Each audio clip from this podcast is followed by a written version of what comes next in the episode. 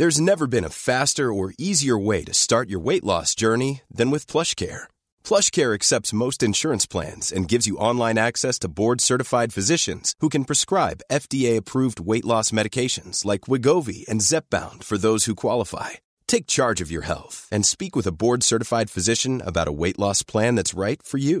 Get started today at plushcare.com slash weight loss. That's plushcare.com slash weight loss. plushcare.com slash weight loss.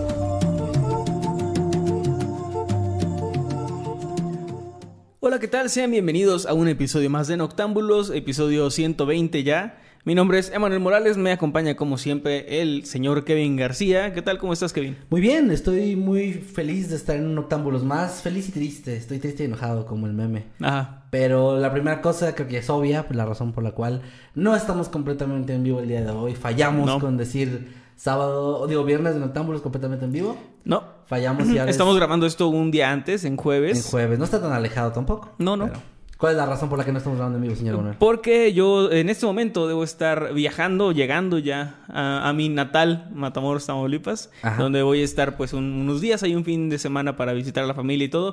Entonces se movió y de hecho anunciamos de una vez lo de la próxima semana. Creo que de una vez, sí. La próxima semana es tu cumpleaños, el, el 26. El sábado. Eh, cumplimos muy cerca, de hecho, es como que somos del mismo mes.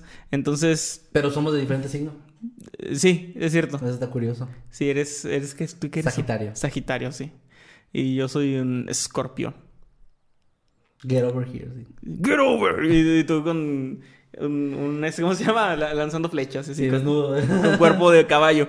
Y bueno, este eh, ¿a dónde íbamos con Sí, esto? Ah, perdón. Entonces tienes tu cumpleaños y vas a viajar precisamente con tu familia a la Es Ciudad de. México. Es correcto, voy Entonces también va a ser un octámbulos grabado, pero queremos hacerlo así, queremos hacerlo grabado en lugar de que no haya para pues sí darles este contenido y seguir seguir aquí con ustedes, ¿no? Aunque no sea en vivo. Y de hecho, los superchats que envíen el día de hoy los vamos a estar leyendo en la grabación del próximo y luego los del próximo en la siguiente que En vivo, ser en sí. vivo. Y ya. Ya andamos cerrando año, gente, así que también es parte de esto. Estamos en fechas de cumpleaños para nosotros. Entonces, en parte es eso, también se vienen vacaciones, se vienen varias cosas. Entonces, entendemos que Ya nuestros gusta- editores y Ya guionistas están de que, oigan, las vacaciones, el aguinaldo, oigan, Ya, este, sí, ya por sí. favor páguenme lo que me deben de, de marzo. Y están así, Oye, están ya así. déjame ver a los niños. sí, ya, por favor. ponen, ya saben cómo son, cómo son. los editores y los del staff. Pero les mandamos un gran abrazo. Y pues bueno, ahorita estamos en estreno. Eso Queremos decir- las mínimas prestaciones de ley. Eso quiere decir que los que estén en YouTube pueden ver comentarios igual en vivo, les está estrenando simultáneo para todos. Así que gracias a los que están ahí comentando, gracias a los moderadores, los queremos mucho. Y por primera vez, eh, creo que por primera vez desde que tenemos este set, por decirlo así, no está el, chat aquí. Este, entonces pueden ver lo que tenemos. Ahora pusimos un poco de decoración, pusimos algo de lo que nos regalaron, algunas cositas que compramos por ahí. Es una que- decoración un poco incompleta en el sentido de que la próxima semana Va a estar esperamos ya tener todo a full porque hoy no se pudo, pero pues tenemos estas cositas que están bien chidas. Ojalá que les guste y los están en Spotify van a decir, ¿qué chingas me importa? Pues no, no, no les importa, la verdad es que No. sí estamos perdiendo valiosos segundos de su vida. Lo que sí les importa es el tema, bueno, los temas que les traemos en esta Sí. ocasión. Eh, bueno, antes les recordamos que pueden igual usar el, el hashtag Noctámbulos Podcast en Twitter para sus Claro. opiniones. Emanuel y yo vamos a estar ahí como quiera viéndolos durante la semana, eh, viendo lo que están poniendo, si ponen memes, etcétera. Y también nos pueden etiquetar en Instagram y pues con mucho gusto les damos ahí el re, reinstagramear, no sé cómo se dice cuando tú compartes la historia de alguien más. Pues sí, compartir etiquetó. su historia. Pero gracias a todos los que ya estén por ahí y gracias a los que nos están escuchando en plataformas digitales. Recuerden darnos un follow y ojalá que les gusten los temas del día de hoy. Que empezamos Así con es, el tuyo, empezamos ¿no? con el mío, él es el que está en el título, en la, en la miniatura, perdón, de, de este episodio. Es correcto, Ustedes sí. ya lo vieron, les voy a contar una historia muy interesante de, de nuestro México, de esas que pues no salen en los libros de texto, pero que son muy interesantes y que están grabadas en la memoria colectiva y además en la cultura popular, ya que es de estas historias que ha inspirado canciones, películas y bueno, un sinfín de cosas. Medio lo de don, como lo de Don Alejo, me estoy acordando. Por ejemplo, lo de Don Alejo, Es un- solo ese que... tipo de historia, ¿no? Exactamente, como lo de Don Alejo. En, en alguna otra ocasión les traje lo de el agente B10, Mm, si, no me, si no me equivoco. Creo que era de 10, sí. Este, y es una de estas historias. Aunque en esta ocasión no es un héroe. Es más un antihéroe, más bien, porque tiene sus cosas. eh, es, es sorprendente su historia. No es, digamos, un villano en toda la extensión, aunque no era tampoco muy buena persona. Necesito pero bueno, de- bueno, no sé todavía cómo se llama la persona, pero tal persona, héroe o villano así de... héroe o villano. de Jameson, Hoy les voy a contar la historia de Santiago Reyes Quesada, Eh, conocido como Jimmy, también conocido como el Capitán Fantasma. No es cierto. Es en serio, ahorita vamos a llegar a eso, ahorita vamos a llegar a eso. saludos a Jimmy. Saludos a Jimmy y al Capitán Fantasma Saludos a Y tuvimos, antes era el Capitán. Pero bueno, este, saludos a Jimmy. Eh, Santiago nació en Los Ángeles, California, de hecho, aunque de padres mexicanos. Mm. Y para mm, en- a principios, finales, mediados de los años 20, porque no encontré exactamente su fecha de nacimiento, pero eh, pues bueno, para 1938 tenía 15 años, así que saquen las cuentas. Y es que en 1938 precisamente es cuando se tiene su primer registro oficial en los papeles, digamos, mexicanos, porque fue detenido por primera vez por las autoridades a esa edad. No se tiene muy claro qué fue de él en su infancia, exactamente cómo es que creció, cómo es que empezó a delinquir, pero desde muy joven ya estaba practicando pues estas cosas ilícitas, ¿no? Y lo sabemos porque tenía 15 años cuando lo detuvieron.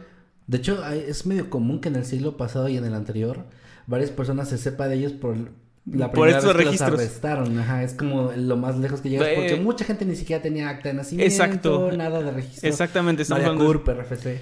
O sea, yo sí ten- tenía, o sabía de gente, amigos de mis abuelos o gente así que, que, que tiene, no sé, noventa y tantos años, que no estaban ni siquiera seguros de en qué año habían nacido. Ah, O sea, decían, no, pues yo nací entre tal año y tal año y ni siquiera estoy seguro de la fecha, ¿no? Sí, Y por muchas circunstancias, pérdida de papeles, muchas veces personas que crecieron, este, pues en la orfandad, ya sea por abandono de los padres o porque murieron o por diversas circunstancias. Entonces hay pocos registros, pero se sabe que en el 38, cuando tenía 15 años, fue detenido por primera vez. Obviamente no era la primera vez que delinquía, más bien fue la primera vez pues Que que, lo capturaron. sí.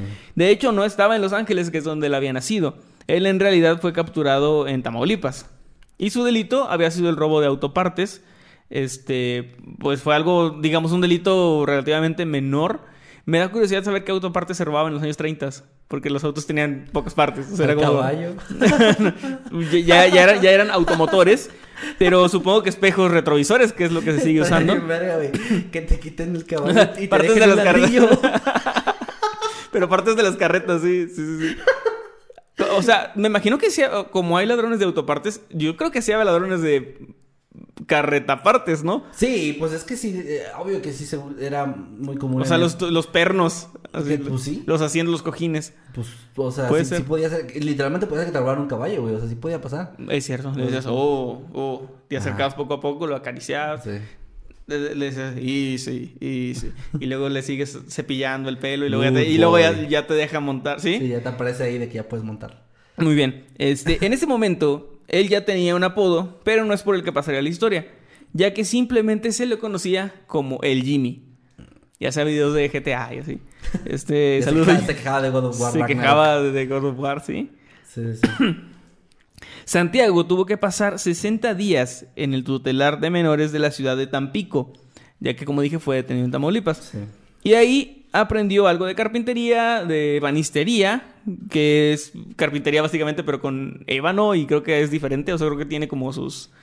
Como que es una técnica, digamos, que, que es un poco distinta por lo que pude ver, pero terminó escapándose este, al poco tiempo, realmente, o sea, eh, aprendió eso, estuvo un- por, por un periodo de tiempo, pero luego terminó por escaparse, siendo así la primera vez que lo arrestaban y su primera fuga. Mm. Digo primera fuga porque eh, a lo largo de su historia demostró ser un gran escapista de prisiones. Pocas semanas después, de hecho, él volvió a delinquir Y en esta ocasión estaba acompañado de cómplices, de amigos suyos, con los que robaron un pequeño comercio. El Kevin, el Brian. Sí, asaltaron así un, un lugarcito, una tiendita. Y fue detenido nuevamente y regresado a la... a donde estaba. O sea, como... Aquí dice... O sea, lo manejan como que estaba de nuevo en prisión, pero realmente donde estaba no era una prisión como tal, pero sí había celdas. Uh, tutelar. Y, eh, ajá, un tutelar de menores. Y estaba en una celda especial que era para los reincidentes. Es decir, alguien que tanto que se haya escapado como que haya sido liberado pero vuelto a capturar por otro delito. Ah, ok, ok. Entonces, por la reincidencia los ponían en una celda, supongo, mucho más vigilada, mucho más donde estar al tanto de, de que no se fueran a escapar y de que no fueran a, a cometer algún otro delito ya adentro, ¿no? Claro. Ahora, me imagino lo horrible que debe haber sido las condiciones de, de las cárceles en general y, y de todos, y ahora creo que lo siguen siendo, en los años 30, ¿no?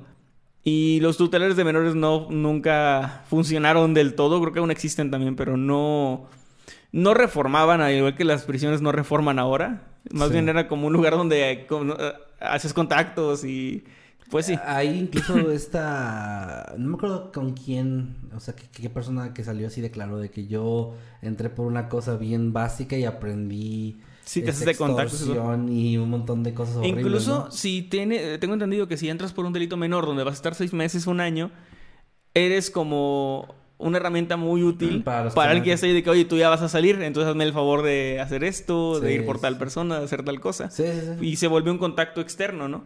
Pero bueno, es- ese es como funciona. Y él, estando ahí y con la ayuda de otro prisionero del que se hizo amigo, logró huir nuevamente, esta vez rompiendo unos cristales para que estaban ahí en el tribunal, rompió una ventana y se deslizó por un por un hueco, digamos, un, un pasillo angosto y luego se fue. Entonces ahí logró de nuevo escaparse. Un año después de esto, en el 39, y esta vez ya habiéndose trasladado a la Ciudad de México, fue detenido nuevamente y otra vez por haber robado un comercio y fue llevado al, al Tribunal de Menores que está ubicado en ese momento en la colonia San Rafael.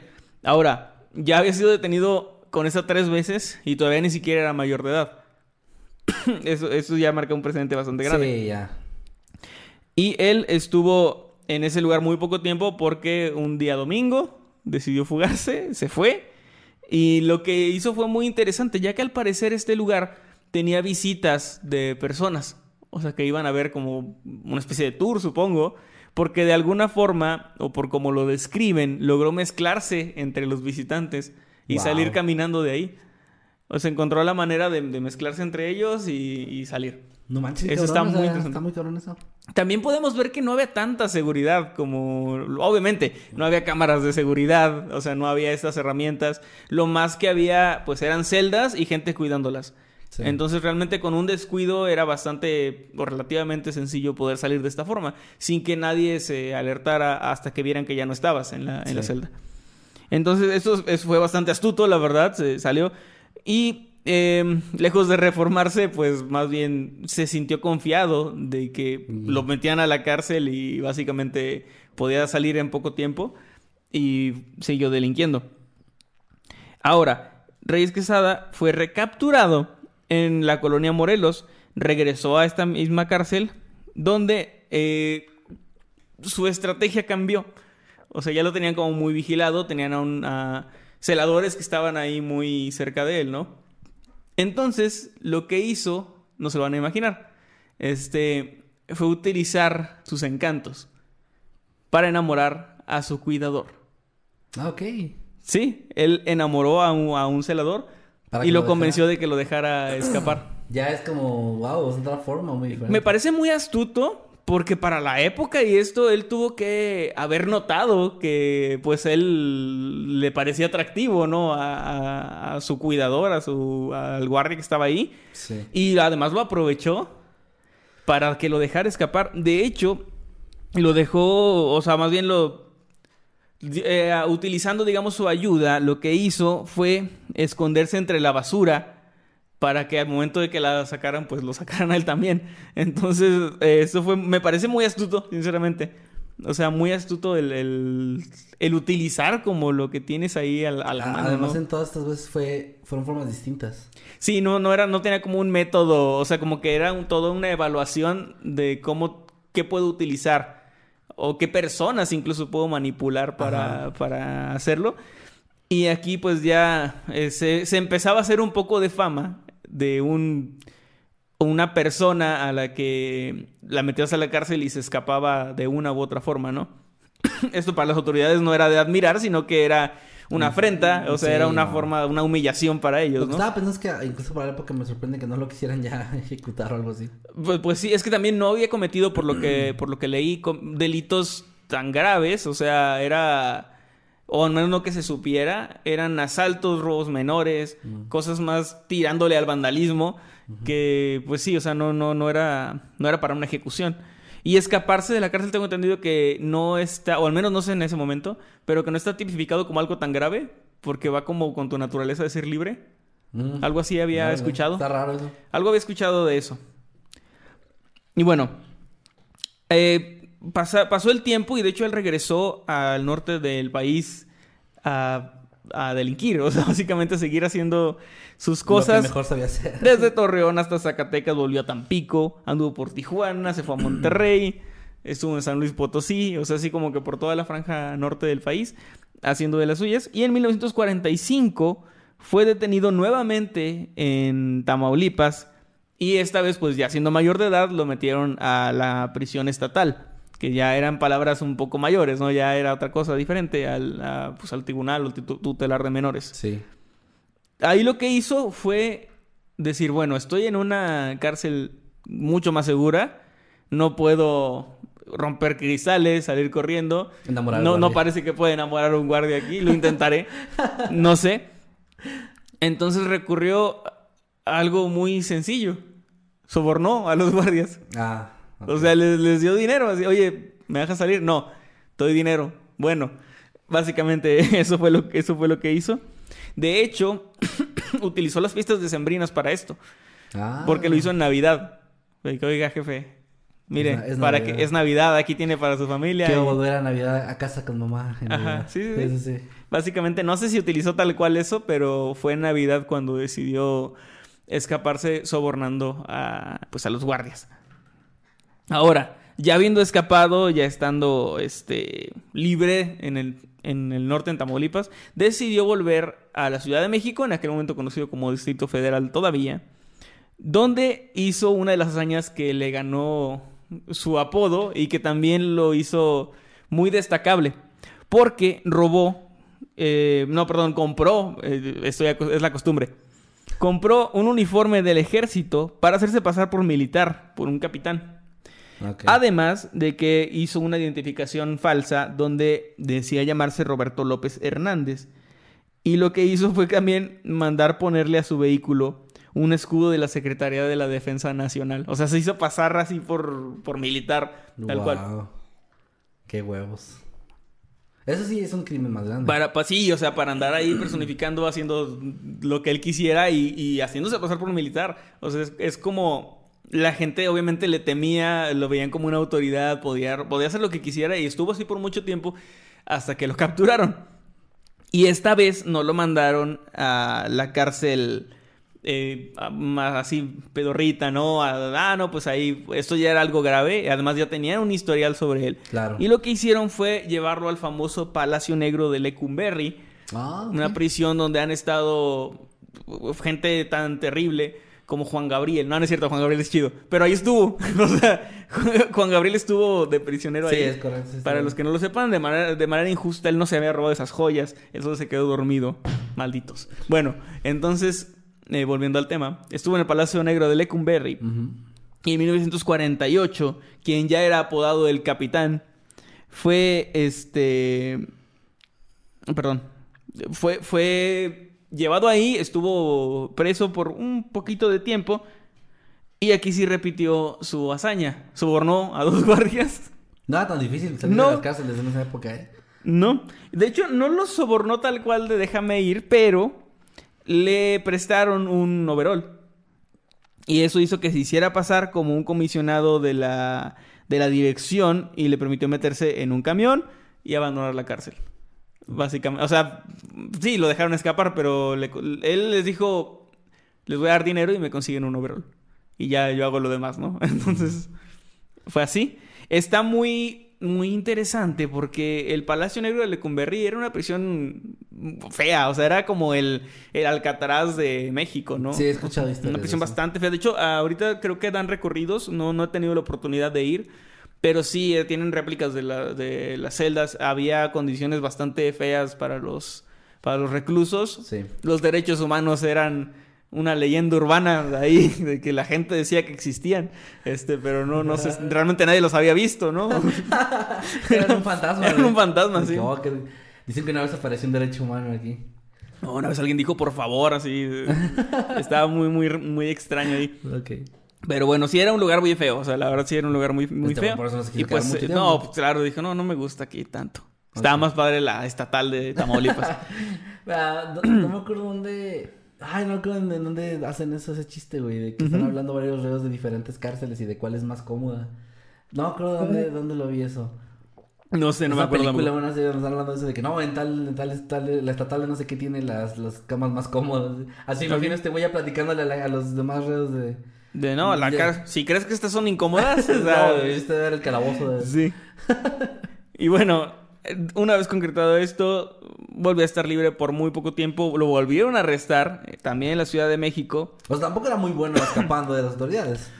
Oh, Es que, es que volvía a hacer, a, a cometer delitos, o sea, como que no, supongo que no conocía otro modo de vida, era una persona que, que pues desde los 15 años ya estaba como delinquiendo súper naturalmente. Sí. Entonces realmente no es como que su opción fuera reformarse y conseguir un trabajo y Estudiar. estudiar o algo, no, o sea, realmente nada, y también era muy difícil, o sea, sí, aún es muy difícil, en esos tiempos era peor. Aunque no Y estamos, con sus- no y- este... No, y con sus antecedentes era muy difícil también conseguir un trabajo. Sí, no, no sea- estamos condenando la delincuencia, no estamos diciendo que está bien. No. O que, o que pobrecitos. Pero, pero sí, o sea, es una No, no, razón, no. O pues. sea, realmente eligió esa vida. Tampoco Sí. es, es- Bueno. Es que digo, lo estoy, lo estoy- lo estoy diciendo antes, güey, porque sí hay gente que lo puede tomar como... Sí, no, lo digo porque, pues, a ver, yo, yo vengo de familia de rancho que. O sea, eh, ahí la leyenda urbana era el dinero, ¿no? pero, pero jamás en la vida, o sea, se pusieron a delinquir también. Eh, bueno, son diferentes circunstancias probablemente. Da para otra plática más antropológica, pero, pero bueno, sigamos con la historia. Sí. Eh, una vez que él estuvo de nuevo encarcelado, lo que hizo en esta ocasión para escaparse fue fingir estar enfermo para que lo llevaran a un hospital. O sea, eh, tienen el derecho los, los reclusos de pues ser atendidos, ¿no? Médicamente. Lo llevaron al hospital Juárez, de donde le fue mucho más fácil eh, esperar un descuido de las personas que estaban vigilándolo y escapar. Porque pues un hospital no tiene tanta seguridad y solamente tenía por unos pocos custodios ahí con él en su, en su habitación. O bueno, en- dudo que haya sido una habitación, más bien en su eh, cortinita, en su Sí. espacio, sí. Y bueno, se, se logró fugar. Es algo bastante astuto porque sí es cierto que fugarse de un hospital es mucho más sencillo.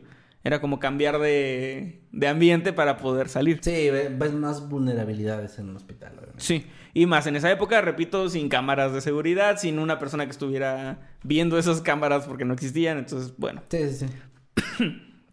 1951.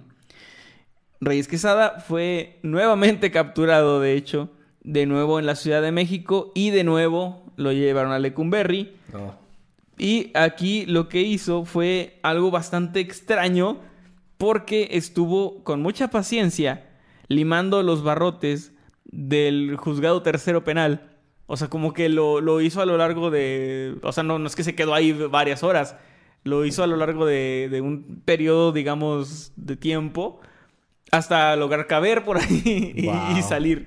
Entonces sí, fue, fue algo bastante interesante lo que hizo. ¿Qué pedo con este güey?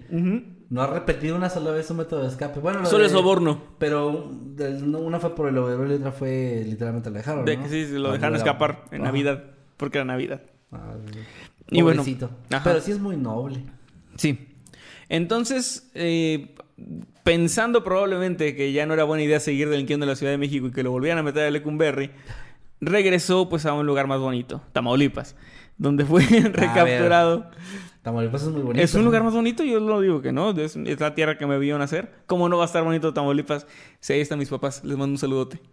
Este, años después, ya cuando volvió a Tamaulipas, lo volvieron a capturar por volver a hacer algo. O sea, es como que ya, eh, a este punto es irrelevante, volvieron a meterlo a la cárcel. Y en 1950, cuando ya se le conocía como el Capitán Fantasma, logró escapar nuevamente, en un, esta vez en un camión de basura. Eh, estaba encarcelado, por cierto, en Ciudad Victoria, Ciudad Victoria, Tamaulipas. Y ahí, este, pues logró escaparse de nuevo en un camión de basura. Fue algo muy similar a lo que hizo cuando, cuando enamoró a su celador. Pero pues en esta ocasión no, enamoró a nadie, simplemente logró colarse en la basura y logró salir de ahí. Ahora sí repitió. Ahora sí ya lo repitió. Eh, te estoy viendo, güey. Eh, la razón por la que había estado encarcelado fue por robar una joyería. O sea, es como ese tipo de, de crímenes, repito. No es como hasta este punto él había estado haciendo como Diferentes. robos y así. Ajá. Hacía asaltos. Y bueno, ahora, después de que se había fugado de ahí, fue nuevamente encarcelado, esta vez en Tampico, de donde se fugó de nuevo de- del penal de Andore- Andonegui, perdón, en Tampico. De hecho, él había entrado a robar a la casa de un político muy famoso en aquel momento llamado Manuel A. Ravice. Y bueno, una vez que escapó de ahí, lo que hizo fue algo muy interesante para escapar. Él, como les dije, sabía de carpintería y de hecho era bueno. Entonces le había pedido el mismo gobernador, Horacio Terán, que hiciera una licorera para él. Pero no sabía quién era él o qué. Sí, sí, pero dijo, oye, ¿le sabes a eso de, de la carpintería y la ebanistería? No, yo quiero una licorera gratis. Para mí, porque soy el gobernador. Ay, Y él dijo, ah, pues le- sí. Y no se le ocurrió esto me va a robar. Pues, ah, ¿qué qué va a hacer? Está en la cárcel. Hizo una licorera muy bonita y se metió en ella cuando la sacaron para ir a entregársela al, al- al gobernador. Qué cabrón. Y pues se salió, o sea, se salió ahí. Los- lo que más extraño es que no la revisaran. O sea, no, no sé por qué. Ya conociéndolo. Es un mueble de madera así muy eh, pues grande. Me lo imagino yo como una vitrinita así como de para poner botellas y eso, ¿no? Con Sí. cajoncitos y todo y pues ahí se metió y logró escapar. Ahora ya estamos acercándonos al, al final de estas nuevas y desopilantes aventuras del Capitán Fantasma, pero se pone muy interesante. es que se parece personaje GTA o algo así. Sí, parece como de los Looney Tunes, ¿no? También. También, también. O sea, como algo En, en otra ocasión pintó en Dibujó una pared dibujó un- un camino y él se fue por ahí y luego el Sí. guardia chocó. sí, algo así podría pasar. Es que sí parece, no. Ahora, en el 57 fue capturado nuevamente mientras paseaba con dos jovenzuelas muy atractivas por la calle. El Capitán Fantasma, o sea, el Capitán Fantasma era un... de- aparte, el, si ven su foto, pues era un güey ahí medio bien parecidillo. Este, no se nota por el blanco y negro, pero tenía ojos azules que en México, así como en la época, era de que "Oh, ojos azules. Entonces también, sí, pues, le, le- le iba bien al señor con las damiselas y con los celadores también. Le, le iba muy bien. Con uno que otro celador. Ajá, con uno que otro celador. Y bueno, esta vez él, eh, Pero no estaba haciendo nada, no estaba. pues es que ya probablemente había hecho algo, pero lo capturaron Ah, ahí. O sea, aparte ya se había jugado un chingo de veces que también eso es, ubicaba, perseguible, ¿no? Sí. Eh, él se declaró culpable de los cargos, que eran un montón. Era 17 vehículos, eh, último modelo que se había robado, y también confesó 17 asesinatos. Ah, cabrón. Ahora, yo no sé qué tan reales son estas afirmaciones. O sea, a lo mejor sí había matado a toda esa gente para robarle su vehículo, pero también era una época donde las confesiones eran muy... Tú hiciste esto y... Sí. Entonces, no sé. Pero está, está... Bueno, confesó eso. Tras esta declaración fue llevado pues a la prisión. Esta vez esto fue en Guanajuato. O sea, se movió por todo el país. Poco después de su detención, de hecho, solo unos días, él se escapó, esta vez no limando, sino cortando los barrotes de la cárcel. O sea, logró cortarlos, se encontró una- logró conseguir una herramienta para hacerlo y se fue. Esa cárcel, pues parece que no era tan segura como, como otras, ¿no?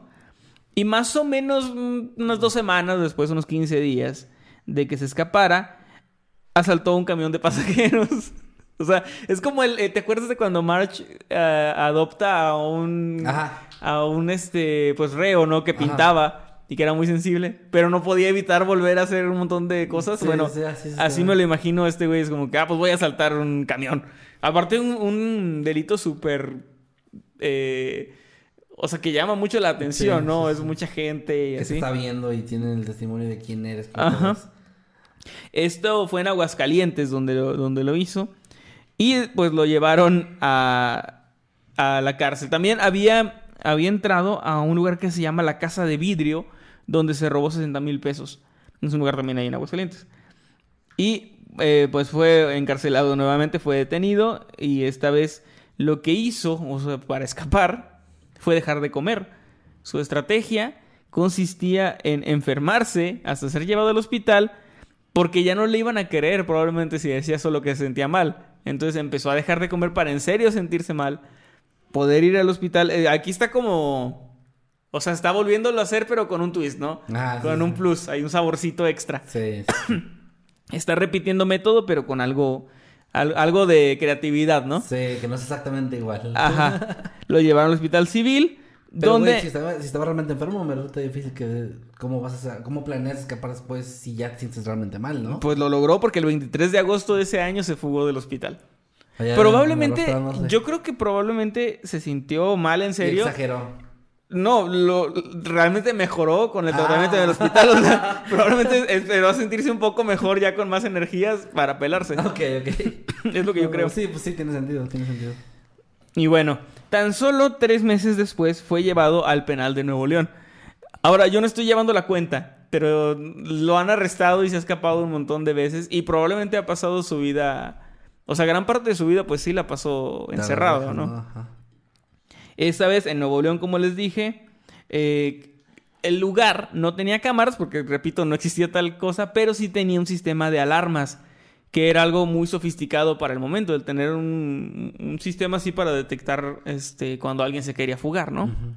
Ahora, eh, esto era algo bastante serio porque de hecho lo vigilaban militares armados, estaba, era un lugar bastante seguro. Y ninguno se enamoró de él. No, de hecho, no, Te le enseñaban una foto a todos. ¿Te parece atractivo? No. Ah, No. entonces sí puede ser su guardia. Adelante. Este. Se creía que el Capitán Fantasma había sido. Ahora sí capturado en serio. O sea, ahora sí no se iba a escapar con todo esto. Pero en agosto del 62 salió escondido en un mueble que fabricó. ¿Otra vez? Sí, volvió a aplicar la misma. O O sea, sea, pues, a ver, también entiendo que llega un punto donde ya se acaban los, los- la creatividad y dices, sí. Y, y, y sí, ya es como que no se me ocurrió una nueva y ya jaló esta. Es como un... O sea, tiene aprobado ese método. Sí, sí, ya, ya, ya estaba. No puedo este, creer lo incompetente que fueron todo, en todo el país. Es que también no había tanta comunicación entre cárceles como no, ahora. pero, o sea, a lo que voy es... No hay comunicación de cárceles, ok. Pero le aplicó la misma a diferentes cárceles y funcionó. Sí. O sea, es... Wow. Volvió a escaparse. de la- Es como les dije, no, es como un... o sea, es un villano, es un delincuente que no puedes odiar. O sea, cuando te cuentan su historia No, no es ya como... mató a gente, porque sí mató a gente que se va de la Sí, mierda. pero no, o sea, como historia es como... Es una gran historia. Es una gran historia, es algo que te gustaría ver en una película que sí la hay, ahorita les digo cómo se llama. Pero bueno, eh, escapó, fue como su último gran escape porque en 1971 lo volvieron a capturar y esta vez fue en la penitenciaria de Puebla donde lo arrestaron y de ahí ya no pudo escapar. Ah, ya. No, eso fue en el 71. Y pues con esto llegamos ya al, al final de sus aventuras porque el 13 de febrero del 82 pues finalmente falleció. Y no, no pudo... ¿De qué murió? eh, pues tuvo una, una enfermedad, o sea, fue... No, no encontré como las cosas exactas. No estaba tan grande. Pero no, pues de hecho tenía... mm, sí, tenía como cuarenta y tantos, casi 50 años. Entonces no... No, no fue de viejo tal cual, pero pues sí murió de una enfermedad. También no llevaba una vida y una No. alimentación así como súper sana, ¿no? intencionalmente para salir de las cárceles. Entonces, a lo mejor estaba intentándolo, ¿no? No, pues me voy a enfermar. Ay, su pues, puta madre. No, no me puedo pelar, pero me les puedo ir de este mundo. De esta prisión llamada cuerpo. Que Tal vez trascendió, ¿no? O sea, a lo mejor no, no murió, sino que es... O sea, su cuerpo murió, pero él se fue. O sea, sí, pero fue como, como un, un último gran escape así ahí, de, ahí de- va así de como todo. En, eh, en su espíritu una tortuga así. Ajá. Y bueno, en el 82 murió. Wow. Murió el hombre, pero nació la leyenda del Capitán Fantasma, que ha sido objeto, pues, obviamente, del, del boca a boca, ¿no? De, de la historia, de cómo se contó, de como unas hazañas de estos estilo de los bandidos del viejo oeste. Una historia moderna, de, como de un, un forajido, ¿no? Moderno. Sí, sí, sí, sí, sí. Y obviamente esto lo llevó a tener su propia película llamada Las siete fugas del Capitán Fantasma. Sí. De hecho creo que fueron más. Ay, como que sean los mejores, entonces. Ajá. Como que, como que pues así, pues, se, se- se chido. tanto, tan bueno fugándote que tienes top 7 fugas que hiciste en la de la cárcel. Fugas de este güey. Y también, por supuesto, no podía faltar, tiene su propio corrido. Ah, Eh, el más fa- o sea, la interpretación más famosa y muy buena es de Carlos y José, muy buenos también. Este, llamada El Capitán Fantasma. Muy buen corrido. Y muy buena historia. La verdad, a mí, se- o sea, es una historia que hace mucho quería traer porque es un corrido que conozco desde niño. Ah. Y siempre se me hizo muy, muy interesante la historia. Luego, a, a mí me gusta mucho investigar como qué corridos son ciertos y no. Y hay uno que lleva mi, mi apellido paterno, de hecho. Ah. Que habla, no sé, no, no he investigado si es real o no, pero habla de un, pues no sé decir la palabra, bueno, un asesino a sueldo que lo contratan para matar a tres personas y el último lleva el apellido de familia que no es tan común, este, y no lo logra matar. Pero no sé, voy a, luego voy a investigar si, ¿Y si luego eso lo no. Y luego lo traigo, por eso no quiero spoilear nada. Ah, va, va, va. A menos que no sea cierto, que sea una historia inventada, entonces nada más les digo, pero bueno. Pues con eso y cierro con eso cierro mi tema, la gran historia del gran capitán fantasma. Wow, pues qué personaje, ¿eh? Y lo de fantasma, pues era porque se pelaba así como si se atravesaba las paredes, ¿no? Claro, claro, entiendo, entiendo. Sí, sí, sí. y lo de capitán porque se hizo pasar por capitán del Que por ejército. eso fue, o sea, fue un buen poco que se le quedó por algo que hizo una vez. Sí. Está bien cabrón. Es eso. que hizo, lo hizo una vez, pero estuvo bien cabrón. Estuvo o bien sea, hacerte pasar por militar no es cualquier cosa. No, no, no tienes el dato de cuánto tiempo duró. ¿Cuánto tiempo le funcionó eso? Eh, no, no, no, no o sea, lo nada más, nada más es que lo- me quedé porque nada más mencionaste que lo hizo. Eh, sí, Pero estuvo... Me, me da la curiosidad, ¿cuánto tiempo pudo haber estado así hasta que lo, Hasta que lo atraparon. Lo atraparon. Sí, no, no, no lo tengo. Que no creo que haya sido tanto tiempo, ¿eh? No son nada- algo, algo que pueda hacer por mucho tiempo, eh, ah, incluso en esa época sin que se den cuenta. Me recordó aquel, ah, lo traje hace mucho, de las, los estafadores. Y había un tipo que se había encontrado, no me acuerdo cómo fue la situación, que se puso un uniforme militar y fue a darle órdenes a alguien y lo fueron a arrestar a otra persona. y era solamente, o sea, o, o sea, él era una persona, pues, civil, ¿no? O sea, no, no tenía ningún cargo. Pero en aquel momento el uniforme, pues, ya te daba ese, No vas a cuestionar. esa autoridad. Sí. Sí, o sea, llega alguien que te dice que es tu superior y tú como soldado no vas a, oiga, a ver, muéstrame su identificación, te No, puedes meter en un sí, problemón, ¿no? No, está cabrón. Ok, pues bueno, gran, gran, gran historia, la verdad. Ojalá que a la gente le haya gustado. Ahí déjenos sus opiniones, les recuerdo, con el hashtag Noctámbulos Podcast. O nos pueden etiquetar en Instagram o en el grupo de no, Habitantes del Mundo Creepy, pero también el de Noctámbulos Podcast en Facebook. Así es. Que son los únicos grupos oficiales que tenemos y el de Escuadrón Normal. Sí. Eh, pues bueno, gran, gran historia. Voy a pasar entonces a- directamente con mi tema. Va. Porque pues les recuerdo, para los que llegaron tarde al estreno, no estamos en vivo. Pero dejen superchats. Dejen su chat, lo vamos a leer en el siguiente episodio que también va a ser grabado. Porque, bueno, ya explicamos al inicio. Pero ahí, este, por favor, déjenos sus comentarios. Y sí, la historia que les traigo el día de hoy, de hecho, prepárense porque es una historia con bastantes es, giros. Va a ir- las voy, a- les voy a traer una especie de montaña rusa, pero es una historia bastante, me pareció bastante interesante. Ojalá que les, les parezca a ustedes también. Y se trata de un, tema que yo nombré como eh, el caso de Bear Brook, el parque estatal, o los asesinatos de Bear Brook, si lo quieren hacer un poco más llamativo. Em, pero bueno, la historia comienza en 1985. El 10 de noviembre, para ser más específicos, de ese año, en un lote, y este dato será de vital importancia para el futuro, donde solía haber una tienda que ahora estaba quemada, guarden ese dato, Ok. ubicada en el parque estatal Bear Brook en Allestown, New Hampshire. Ah, por cierto, pequeña pausa. Si me escucho extraño, estoy enfermo, para que sepan. También voy a estar tomando mucha agua y mucho. Así que perdón a los que están escuchando. eh, pero y bueno. yo también estoy medio tosiendo porque nos besamos antes de, de que iniciara el programa. Bueno, eh, re- rebobino un poco. En el Parque Estatal de Bear Brook, en Allenstown, New Hampshire. Dos cazadores que se encontraban, eh, pues pasando el día por ahí, encontraron un barril de 55 galones que se encontraba volcado, rodeado de lo que parecía ser basura y del cual sobresalía algo que les De- llamó la perdón, atención. de 55 galones. Es dijiste. lo que dice acá. Ah, ok. Sí. O sea, pero... Un barril, un bote, un tambo. ujú. ¿Qué, qué tiene? No, no, es que me quedé pensando que llevaba dentro 55 galones, pero es No, la es capacidad. capacidad, la Sí, capacidad. Sí, me quedé con eso, la capacidad. Perdón, sí, sí, esa es capacidad, capacidad de 55 galones. Para que se den idea del tamaño, pues. Que un galón es como pues, un galoncito. Sí. Me- Eh, ¿eh? Esto- estas medidas del sistema no métrico. Sí, es que pues este tipo de casos que se documentan en Estados Unidos, pues tienen esas... No, fíjate que este es el único dato que no traduje al sistema, eh, bueno, al sistema más entendible. ¿Qué serían litros cúbicos? Sí, litros. Ajá. Bueno, X. El punto es que se acercan a inspeccionar a los cazadores y se llevan una muy desagradable sorpresa de que esta cosa que estaba sobresaliendo se trataba de un pie humano. La policía local acudió al sitio y en el interior del barril encontraron los restos esqueletizados de dos mujeres. Estos fueron llevados a la morgue donde se examinaron más a fondo y ahí se supo que se trataba de los cuerpos de una mujer adulta y de una niña pequeña. No. Ambos estaban envueltos en plástico, probablemente una bolsa de basura. El primer cuerpo, después de ya la investigación que se hizo, eh, se supo que le pertenecía, como dije, a una mujer adulta, blanca, aunque esto al principio era un dato que no se tenía muy claro, de entre 23 y 33 años de edad, que medía entre 1.58 y 1.73 metros de altura. Tenía un trabajo dental significativo que incluía múltiples empastes y tres extracciones dentales.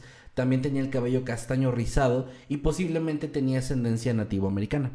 Por otro lado, el segundo cuerpo se trataba de una niña, también de tez blanca, de entre 5 y 11 años de edad. Tenía el cabello castaño claro ondulado, medía entre 1.31 y 1.40 metros de altura, tenía dos perforaciones en cada oreja, mostraba síntomas de neumonía, tenía un diente frontal torcido y un espacio entre los dientes frontales superiores. También tenía una posible ascendencia nativoamericana. Se determinó que la o sea, causa... podían ser familia. Sí, de hecho sí, es lo primero que se pensó. Se determinó que la causa de muerte de ambas víctimas había sido ser golpeadas hasta la muerte y habían sido desmembradas después del asesinato. Se creía que habían muerto a finales de los 80 o principios de los... eh, perdón, a finales de los, de los 70 o principios de los 80 eh, por el estado del cuerpo, que fue se descubrió en el 85. Ujú. La Policía Estatal de New Hampshire revisó de inmediato los casos de personas desaparecidas entre estas dos décadas, pero no pudieron identificar los cuerpos. En el 86, un año después, los cuerpos fueron enterrados en el cementerio de St. John the Baptist en Allenstown con una tumba en la que se podía leer la siguiente inscripción. Aquí yacen los restos mortales que solo Dios conoce de una mujer de 23 a 33 años y una niña de 8 a 10 años. Sus cuerpos asesinados fueron encontrados el 10 de noviembre de 1985 en el Parque Estatal Bear Brook. Que sus almas se encuentren en paz en el cuidado amoroso de Dios. Ahora, este mismo año creían las autoridades haber resuelto el caso porque sospechaban de que dos personas desaparecidas podían ser estas, estas dos cuerpos, ¿no? O, sí, bueno, que podían ser ellas. Eh, una mujer llamada Grace Reeve y su hija Gracie, de 5 años, eh, estaban desaparecidas y empezaron a revisar los registros, pero estos eh, demostraron que no eran los registros dentales Sí. no, no hacían, no hacían como match. A lo largo de los años, la policía de New Hampshire recibió cientos de pistas y distribuyeron dibujos compuestos de las víctimas en todo el noroeste del país y en Canadá también, en Quebec específicamente. Varias personas en la ciudad de Allenstown empezaron a decir que la mujer adulta no identificada en los dibujos, en esas eh, composiciones, se parecía a una persona que se había ido de la ciudad con varios niños unos años atrás. Pero esto fue otro callejón sin salida porque la mujer fue encontrada viva en Arizona con los niños. Sí. Se recibió entonces otra pista sobre una madre y una hija desaparecidas en una reserva india de Maine. Las descripciones y la hora de su desaparición parecían coincidir perfectamente, pero la madre y la hija fueron rápidamente localizadas vivas en otro pueblo también. Igual preocupa la cantidad de madres e hijas desaparecidas, ¿no? Pero es Es que como- también es algo que está bien interesante, güey. Estos dos casos donde pensaron que eran, eran personas desaparecidas simplemente porque se habían ido de la ciudad donde estaban o el pueblo. Y simplemente están viviendo en otro lado. Que también ahorita más adelante va a tomar relevancia este, este tema porque en esa época, y lo hemos platicado en otros casos, era común que un familiar de repente se fuera. Y ya no hay forma de contactarlo y ya no hay forma de saber qué fue de él. Sí, yo, yo tengo tíos que se fueron a Estados Unidos, o sea, se iban así a cruzar Estados Unidos, ¿no? La típica del sueño americano. Pero pues mi abuelita no tenía forma de saber si habían llegado, si estaban vivos, hasta que les llegaba una carta un año, dos años después de estoy en tal lugar, ¿no? Este, y si no, a veces había gente que simplemente no volvía y no, Sí. no sabías si habían muerto aquí en México o cruzando o, ya estando bien, allá. Pero no, no se o, estaban bien y simplemente no cómo no habían forma de comunicarse. Sí, está. Es, es algo muy complicado, pero pues así era. Y bueno, eh, sin tener más pistas sólidas en ese momento, los investigadores comenzaron a revisar entonces varias escuelas primarias en el estado y casi todos los registros médicos de personas desaparecidas desde Cape Cod, New Hampshire hasta California. Sin embargo, esos esfuerzos resultaron completamente inútiles. Durante 14 años, este caso se mantuvo congelado, hasta que en el año 2000, este dio un nuevo y bastante escalofriante giro. Hasta el 2000, o sea, Hasta el pasaron 2000. 15 años. 15 años, aquí marca 14, así que, bueno, por la, por la fecha. Sí. No se han cumplido 15. Ese año, el caso fue asignado a un nuevo policía estatal. Este oficial decidió volver a la escena del crimen el día 9 de mayo y en el área donde se habían descubierto los cuerpos encontró un segundo barril, aproximadamente a unos 90 metros de distancia donde se había hallado el primero. Dentro del mismo encontraron otros dos cuerpos, ambos de niñas pequeñas. Ay, la no. policía eh, cree que los asesin- asesinatos, los cuatro, ocurrieron aproximadamente al mismo tiempo, a pesar de que de forma casi inexplicable, los investigadores y la policía No, no, no investigaron ahí. encontraron el segundo barril en el momento. Según las explicaciones que dieron después, la razón por la que pasó tanto tiempo antes de que pudieran recuperar este segundo barril es que se encontraba ubicado fuera de las proximidades de la escena inicial del crimen. O sea, supongo estaba un poco oculto, más oculto. Y Más este era un parque estatal también, o sea, también era una zona pues, no, no, no necesariamente urbana, ¿no?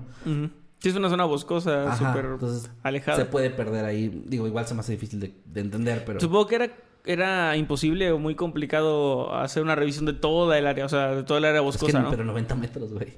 Bueno, sí, no estaba O sea, tan no lejos. estaba lejos, pero bueno, bueno, ok. Sí, también esa parte es la que no me cuadra a mí, pero, pero bueno, pues parte de lo que la policía estaba haciendo, ¿no?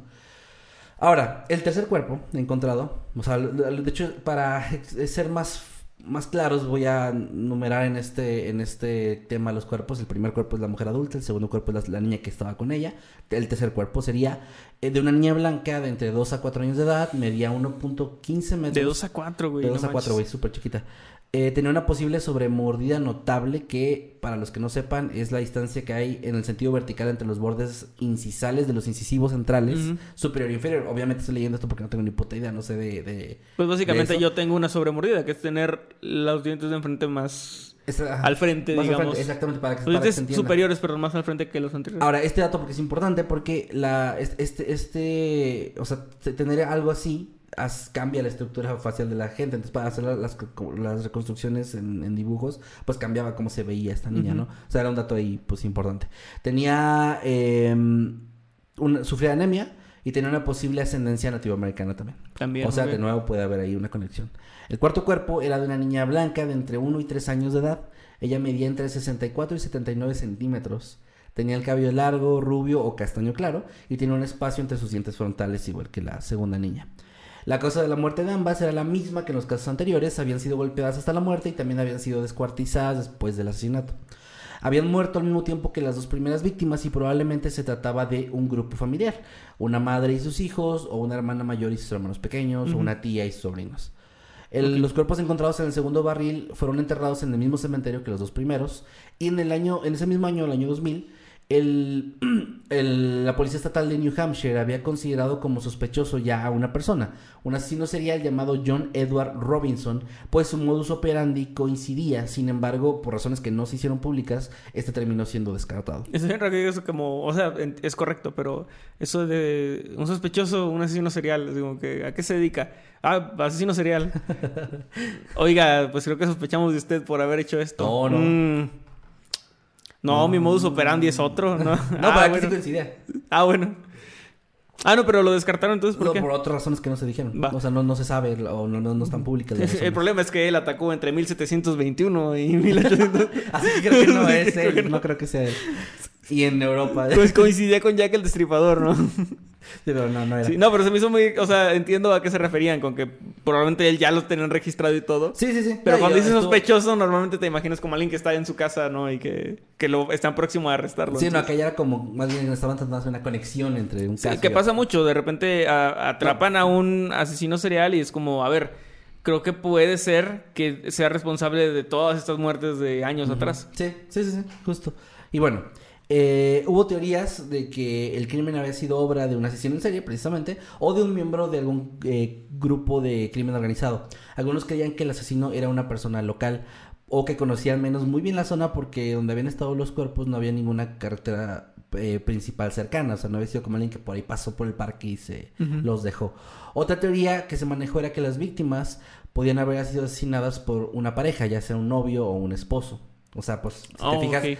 Si te fijas es como mujer adulta, niñas pequeñas, no hay hombre, entonces podría ser como a lo mejor el esposo Pero el mató. mismo, o sea... Sí, sí, que el, mismo las matara a las, a las cuatro. Esa es como una teoría que, de que a lo mejor el esposo mató a la esposa de las hijas. Y, bueno.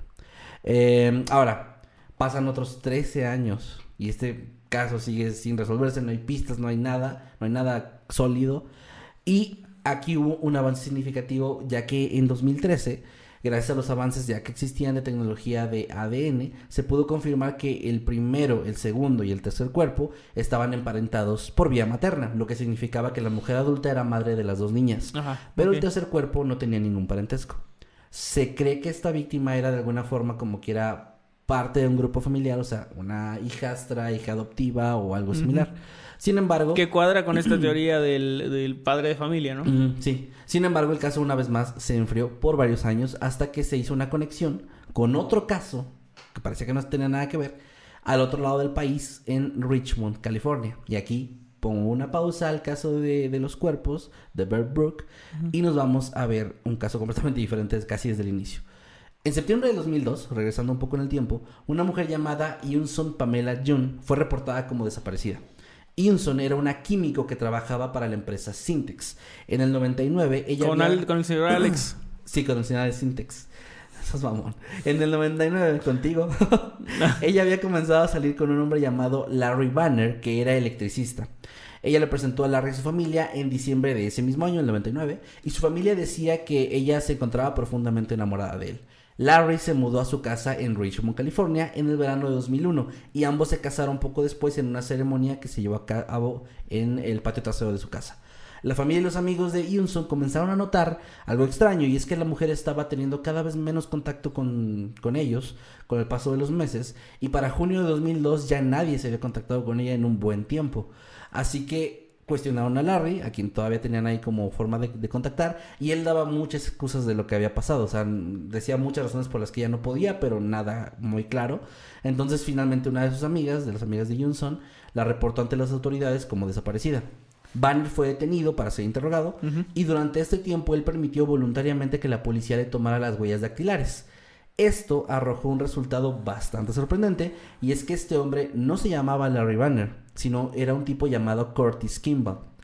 En el 85, Kimball había sido arrestado por conducir en estado de ebriedad y por poner en peligro el bienestar de una niña menor de edad, que al Mm. parecer era su hija llamada Lisa. Otro dato que quiero que pongan ahí como pineado. En marzo del 89, Curtis había sido declarado culpable por abandono de niños y sentenciado a tres años de prisión, pero fue puesto en libertad después de cumplir tan solo un año y medio y obtuvo la libertad condicional. Pero el día que recibió la libertad condicional, se escapó. Dado que Larry Banner ¿Se escapó era... en un mueble? No, él Ah. no era tan, no sé, no, no era tan bueno. Dado que Larry Banner era tan solo un alias, Curtis todavía se consideraba en libertad condicional, o sea, su libertad condicional seguía activa, ¿no? Por lo que la policía registró su casa sin necesidad de una orden judicial. Y en el sótano encontraron el cadáver de un, de un Son Jun, su esposa. Kimball había matado a golpes en el sótano y luego desmembró el cuerpo y enterró los restos ahí mismo, cubriéndolos con arena para gatos para intentar eh, enmascarar el olor a descomposición. Ahora, en junio de 2003, Mm, No lo había pensado. no es cierto. pues no ni lo pienses. No, es que, o sea, hablando en serio, no había pensado que la arena para gatos puede usarse para algo así. O sea, porque tiene el sentido ese de que oculta olores, supongo, ¿no? Pues sí, no sé Yo no tengo gatos, pero... No sé que también puede ocultar algo así. No creo que un tanto. Sí, o sea, no sé, es, es raro. Pero si ven a una persona que no tiene gatos comprando un montón de arena para gatos, sospechen. Sospechen bien cabrón. O sea, sí está raro, es como Sí. que extraño. Bueno, ahora en el 2003 Curtis fue llevado a juicio por el asesinato de Johnson. El primer día de su juicio, la detective Roxanne Grunheath había hablado con el fiscal de distrito para solicitar inve- investigar el pasado de este hombre. En ese momento él se encontraba cerca, así que se sospecha que él haya escuchado esta conversación, esta petición, y en el segundo día del juicio él se declaró culpable, a pesar de que Mm. sus abogados le habían eh, recomendado no hacer eso Porque iban a investigar más. él no quería que investigaran su pasado. Y eh, eh, después de declararse culpable, Curtis Kimball recibió una sentencia de entre 15 años y cadena perpetua. No entendí bien esta parte. Ok. Porque sí. es entre 15 años y cadena Es perpetua. como es muy eso, esa la hizo Social Blade, esa, esa estimación. Ah, sí, sí, sí. Este, y esto fue en junio de 2003. Chiste para los youtubers. Sin embargo, la detective Grunheath comenzó a sospechar más de Kimball por haberse declarado culpable de un momento a otro y creía que era precisamente porque quería que había algo que de su pasado que no quería que indagaran, por lo que ella fue a indagar. Claro. Y esta, esta sospecha era acertada porque gracias a las huellas dactilares y a empezar a ver registros, se dieron cuenta de que Curtis Kimball era tan solo otro alias más. A la madre. En el 86, en Scotts Valley, en California, O sea, pero tenía registros con ese nombre, con sus huellas y es que ahorita vas a ver. En California, en Scotts Valley, en el 86, este hombre, usando otro, bueno, otro nombre llamado Gordon Jensen, había sido arrestado por abandono de niños después de dejar a su hija Lisa en un parque de casas rodantes. Lisa fue puesta en un hogar de acogida y más tarde fue adoptada y se cambió el nombre. En el 88, Jensen había sido Ah, también arrestado- se empezó a cambiar. No, no, no, no, pero ya por otra razón. Ah, bueno. Jensen había sido arrestado por conducir un auto, un auto robado en Preston, Idaho, aunque en esta ocasión utilizó otro nombre que era Jerry Mockerman. Después de que Jerry le tomaron las huellas dactilares y se reveló que era Gordon Jensen, fue acusado de abandono de niños. O sea, sí, sí- sí me sigue saliendo, ¿no? Sí, fueron, sí, fueron descubriendo más atrás y más atrás. Sí, sí. El departamento de policía de San Bernardino había retenido una muestra de sangre de Lisa, de su hija, y su ADN se comparó con el de Gordon Jensen, dando como resultado que, bueno, de hecho no era su hija. Él afirmaba que, había, que era, pero no había ningún parentesco. Tenía esta niña ahí nada más. Ok. Él, eh, el 28 de septiembre, perdón, perdón, sin embargo, lo, bueno, regresando al, un poco al presente de esta historia, en el 2003 lo condenan por el asesinato de Johnson, de su esposa, y el 28 de diciembre de 2010, Gordon Jensen eh, murió en la prisión estatal de High Desert en Susanville, California, a los 67 años de edad, debido a una mezcla entre cáncer de pulmón, neumonía y una enfermedad pulmonar obstructiva crónica. Ok, O sea, Dios se 2000 puso creativo ahí. Sí. En 2010 este güey Está se bien. muere, va. Pero en el 2013, Lisa, la hija, se pone en contacto con el detective Peter Headley del Departamento de Policía de San Bernardino. Que ya se llamaba diferente. Y no, ya es, es otra persona. Y solicitó que. Ah, bueno, Lisa sí es. Lisa se de hecho, el nombre. Lisa tengo el nombre, pero no lo voy a decir porque es parte como de lo que vi que se mantuvo. Pues por su privacidad. Es una, una mujer que sigue viva y todo. Entonces, Sí. eh, sí, como que por su privacidad se, se le sigue mencionando como Lisa, ¿va? Ella le pide a este, a este detective que, que pusiera su ADN en un sitio web de pruebas de ADN en línea para, para ver quién era su pariente. Porque o sea, la única persona que ella pensó que era su papá no era, No y era. no conoció a su mamá ni nada. Entonces eh, pusieron su, su ADN, pero no apareció ningún pariente cercano, como coincidencia en- ahí en los datos. Después de esto, Peter Headley contactó a la genealogista Barbara Ray Venter. Bárbara y su equipo empezaron a investigar tratando de encontrar la identidad real de Lisa entre los años 2015 y 2016. Para el verano de 2016 ya dio un resultado y es que Lisa en realidad era una niña llamada Dawn Bodin. Esto sí lo digo porque igual se cambia el nombre. Dawn Bodin y su madre Denise Bodin fueron vistas por su familia por última vez el 26 de noviembre del 81 en Manchester, New Hampshire. Ok. Denise tenía 23 años y Don tenía apenas 6 meses. En ese momento, Denise y Don vivían con el novio de Denise, un hombre conocido como Robert Evans. Que era este güey, supongo. Exactamente. Robert, Denise y Don nunca fueron reportados como desaparecidos, ya que se creía que se habían mudado simplemente por razones financieras, lo que estábamos platicando. Simplemente se fueron y es como que, ah, pues se fueron juntos y ya. Después de descubrir que Robert había sido arrestado en Manchester, revisaron sus huellas dactilares. Este güey lo arrestaban en cada pinche identidad que tenía. Eh, y se dieron cuenta de que era el mismo tipo que se hacía llamar Larry Banner, Curtis Kimball, Gordon Jensen y Jerry Mockerman. Entonces ahora tenemos que lo más antiguo que se le conocía era el alias o nombre, si es que era su nombre, de Robert Evans. Y esta fue la primera vez que este caso se conectó ahora sí con el de New Hampshire, con el de Bear Brook. Em, Porque, bueno, da inicio entonces un- una búsqueda por el cuerpo, por dónde está Denise Body, ¿no? La mamá de esta niña. Se creía que ella había tenido el mismo destino que Inson Johnny había sido enterrada tal vez en el mismo sótano, en la misma casa en la que había, Sí. había, había muerto Inson. Pero tras una búsqueda exhaustiva no se encontró a Denise ni en ningún otro cuerpo en ese lugar. Ahora, el mismo detective, Peter Headley, se enteró de los asesinatos de Bear Brook en Allenstown y comenzó a preguntarse si tal vez Denise era el cuerpo número uno, la mujer adulta, madre de las dos, dos niñas, etcétera, ¿no? Pero el ADN de Denise no, no, o sea, no, no, No dio- coincidía. no coincidía. Sin embargo, se les ocurrió igual revisar el de Robert. Y aquí hubo una, una- un resultado súper interesante. Él no coincidía con la mujer, con la niña del cuerpo número 2 y el cuerpo número 4, Ujú. pero el cuerpo número 3 sí. Para que, les, para que se acuerden, el cuerpo número 3 o la niña número 3 era la Sí. que no coincidía con la de la madre. Sí. Él sí era padre de esa tercera víctima. Y aquí ya se hizo una conexión No más clara. sí. Seguramente él- ella era hija de él y él se había juntado con esta mujer que tenía otras dos niñas. O sea, ya, ya era un escenario más claro al parecer. Sí. Y era cierta esta teoría de- del padre. Sí, también. Ahora, la investigación eh, continuó y empezaron a indagar más en, en Robert Evans, en esta identidad nueva que ya se sabía que tenía. Bueno, no nueva, pero esta nueva información.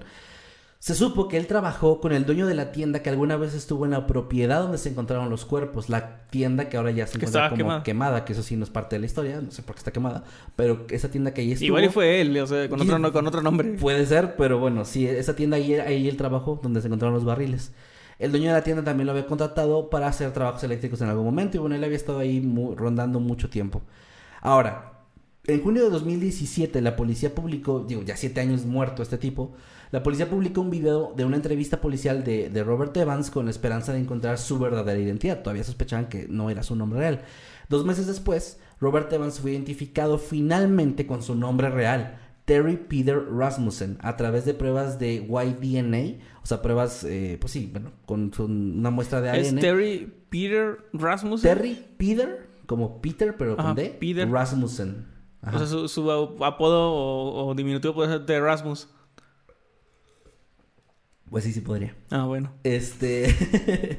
Esta es, es una prueba de ADN con uno, uno de sus hijos, del que se cree que fue su primer matrimonio. O sea, uno de ellos se enteró de todo esto, ya se tenía una- una- un panorama un poco más claro. Se hizo ahí el match y sí, era, era su padre, ¿no? Ok. Eh, Terry Peter Rasmussen nació en el 43, 1943, en Denver, Colorado. Se casó en el 69 y tuvo cuatro hijos y vivió en Phoenix, Arizona y después en Redwood City, California.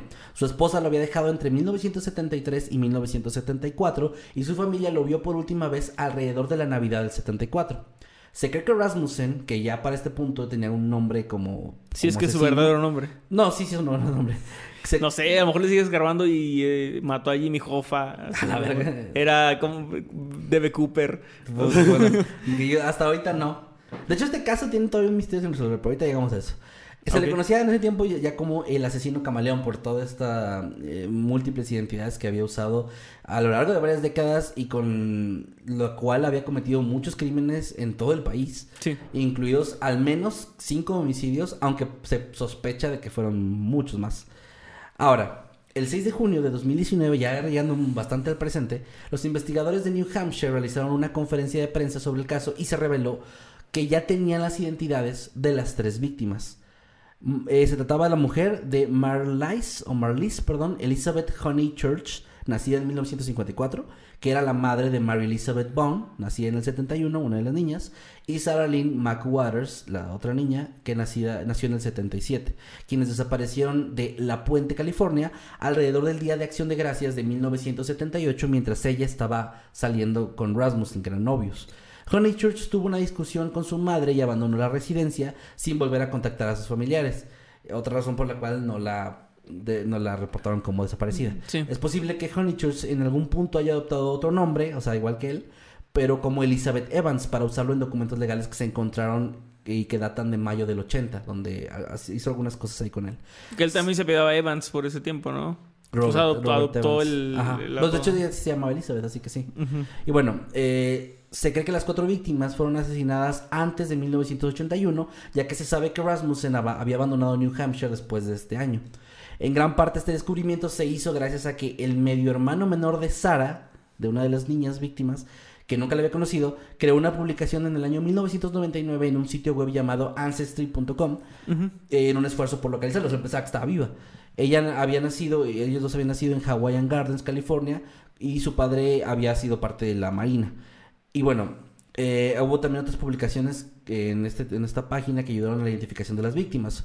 Marlise se había casado previamente con el padre de Mary en junio del 71 y se divorció en el 74. Se casó con el padre de Sara en septiembre de ese año y los dos se separaron cuando este supo que ella estaba saliendo con eh, Rasmussen. O sea, fue como una infidelidad ahí. Sí. Se separó y ella se quedó con este tipo.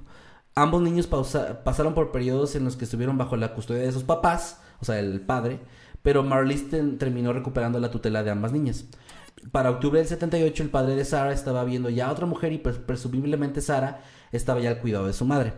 El funeral de eh, Honey Church se llevó a cabo en noviembre de 2019 en Allentown, durante el cual se les entregó una nueva lápida, ahora sí con sus nombres, ya ves que la lápida no tenía nada. Y asistieron a esta miembros de la familia de, de, esta mujer y de y la hija de Rasmussen de su primer matrimonio. Sara fue enterrada por otra parte en Connecticut, más cerca de la familia de su padre.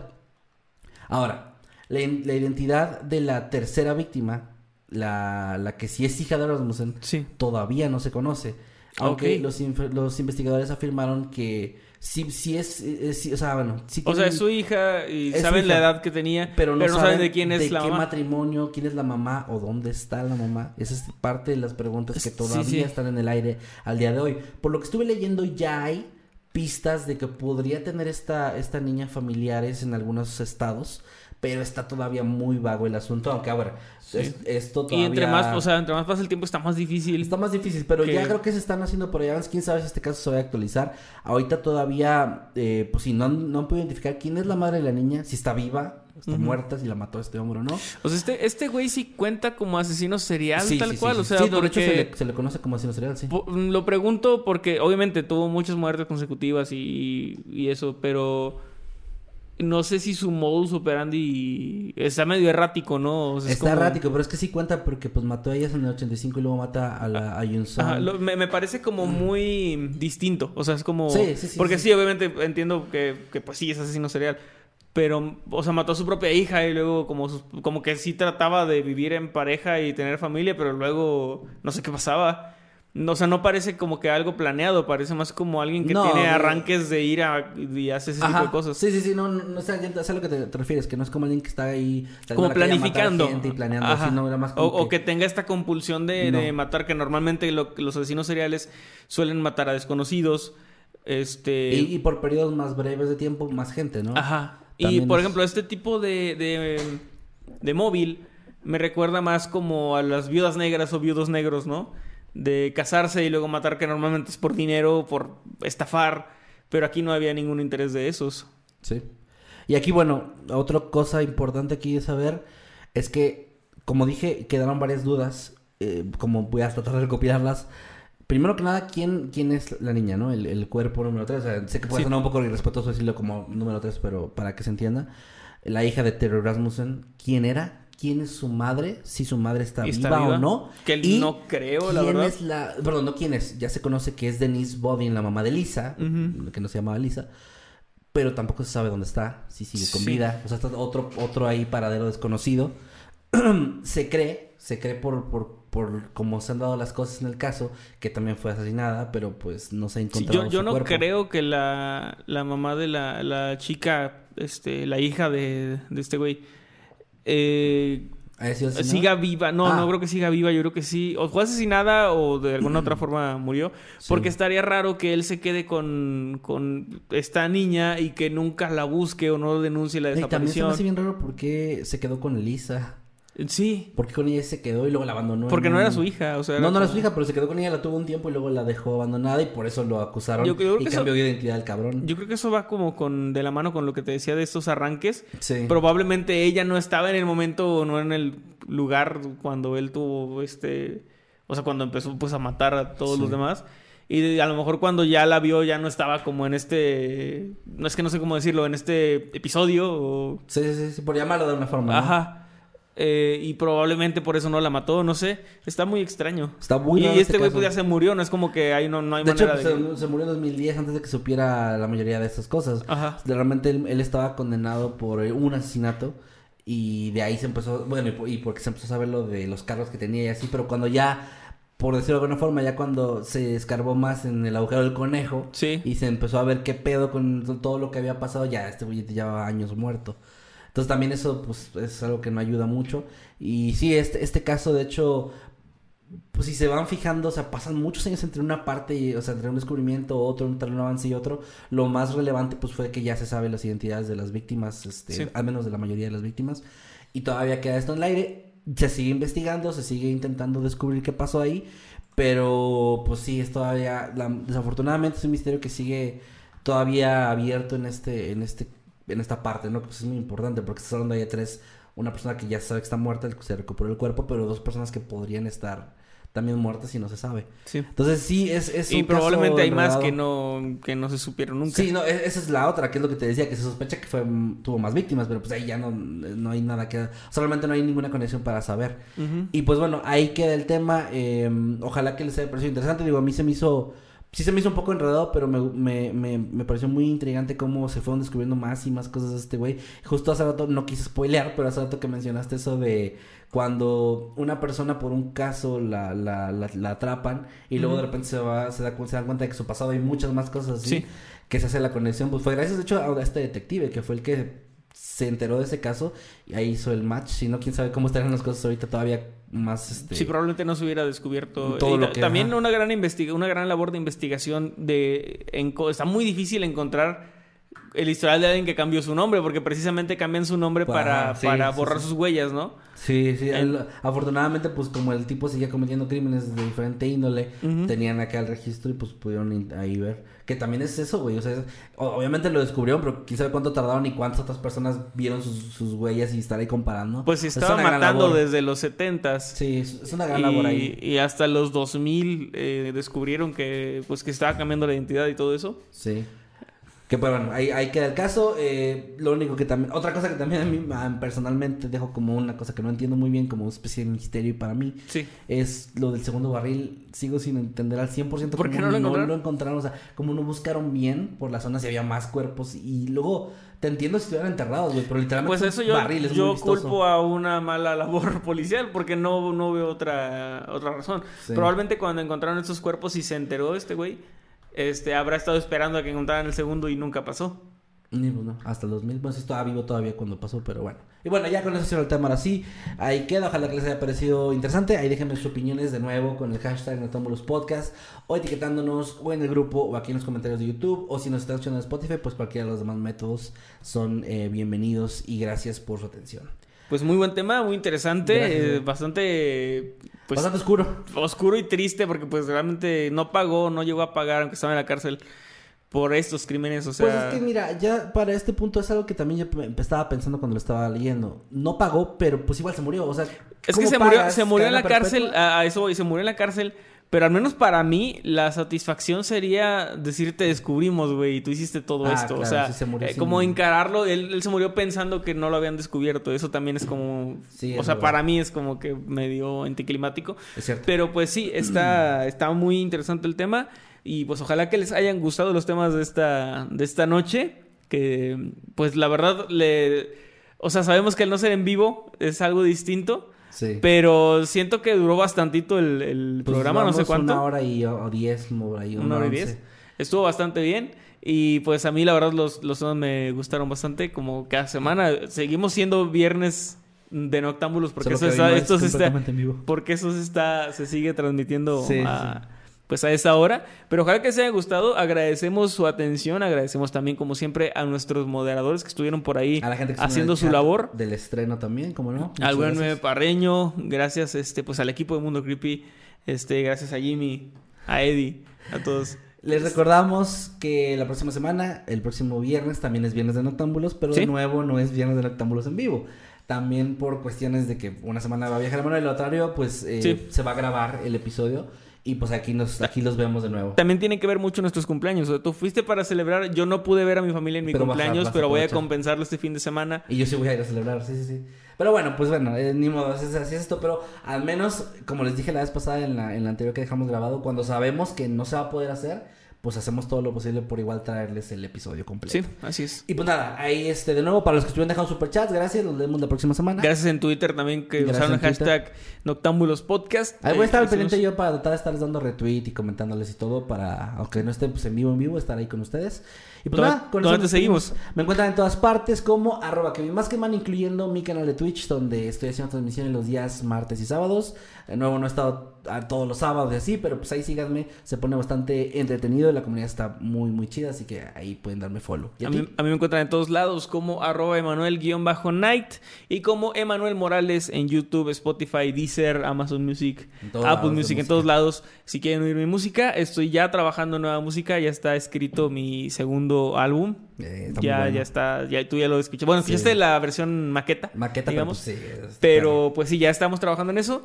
Está, está- está chido, o sea, se va a poner interesante porque es como diferente. Sí. Ahí juego con algunos ritmos y cosillas distintas, Eh, pero les bueno. va a gustar, les va a gustar. No, no voy a spoilear, pero pues ahí pueden buscar mi música. También, este, pues les recordamos que nos sigan en todas las redes del canal, que es la, arroba Mundo Creepy o Creepy Mundo en Twitter, O Mundo Mundo, Creepy Creepy Oficial. Ahí sí la- la- nos ganaron varios usuarios. Pero, bueno, en la descripción todas. Y Ahí bueno, están. les recordamos también, eh, gracias a los que nos están escuchando en plataformas de audio, denos un follow si les está gustando el contenido, para que podamos llegar a más personas. Muchas, muchas gracias. Nos pueden seguir en todas las redes si gustan, encontrarnos en cualquier lado. Si quieren venir a YouTube a ver parte de lo visual que luego mencionamos, Sí. pues también acá son bienvenidos. Y pues gracias, muchas gracias. Y pues un saludo a la gente de Spotify, a los que nos escuchan en formato de audio. Un saludo a toda nuestra audiencia. Recuerden que cada viernes a las 8 es noche de Noctámbulos, a veces en vivo, a veces no. Nos vemos la próxima semana para otro episodio más. Y cuídense mucho. Adiós. Bye.